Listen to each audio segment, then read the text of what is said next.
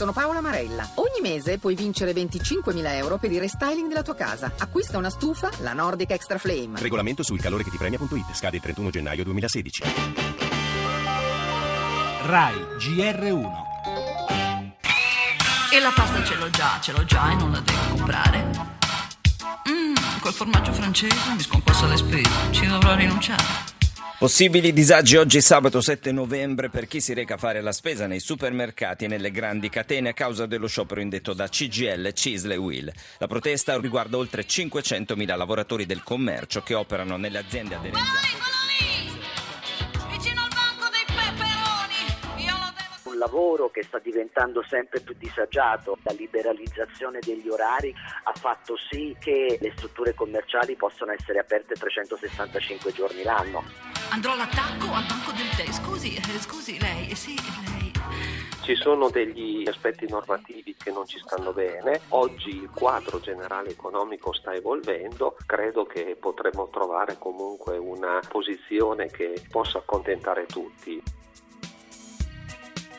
E fiducioso in un accordo il segretario generale Confesercenti Mauro Bussoni, eppure quello di oggi è il primo sciopero dopo tanto tempo che mette a rischio la tradizionale spesa del sabato. Le ragioni dei 500.000 lavoratori potenzialmente coinvolti dalla protesta le abbiamo sentite da Maria Grazia Gabrielli, segretario generale della Filcams CGL. Sullo sfondo un mondo che cambia, ritmi troppo incalzanti per ognuno di noi, tali da rendere più che allettante la possibilità di fare shopping in piena notte. In alcune grandi città ormai è più che una possibilità, ci sono grandi catene aperte sino a tardi, in qualche caso anche per tutta la notte. E poi la possibilità di acquistare online e davvero tutto, una nuova frontiera del commercio che non deve sfuggire all'analisi di chi sta lavorando per chiudere questa vertenza.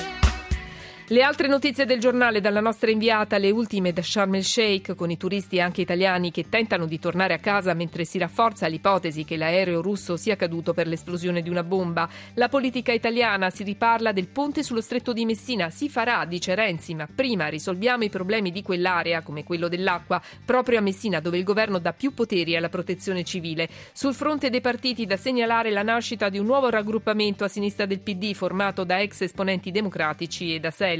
La cronaca con la caccia all'ergastolano fuggito a Lecce e con un'operazione di queste ore contro un'organizzazione che clonava carte di credito con cui venivano acquistati biglietti aerei. Ancora le novità sul caso Vatilix, lo spettacolo, il teatro di Tony Servillo in tv alla RAI e lo sport, l'attesa di Valentino Rossi per il Gran Premio di domani e gli anticipi della Serie A.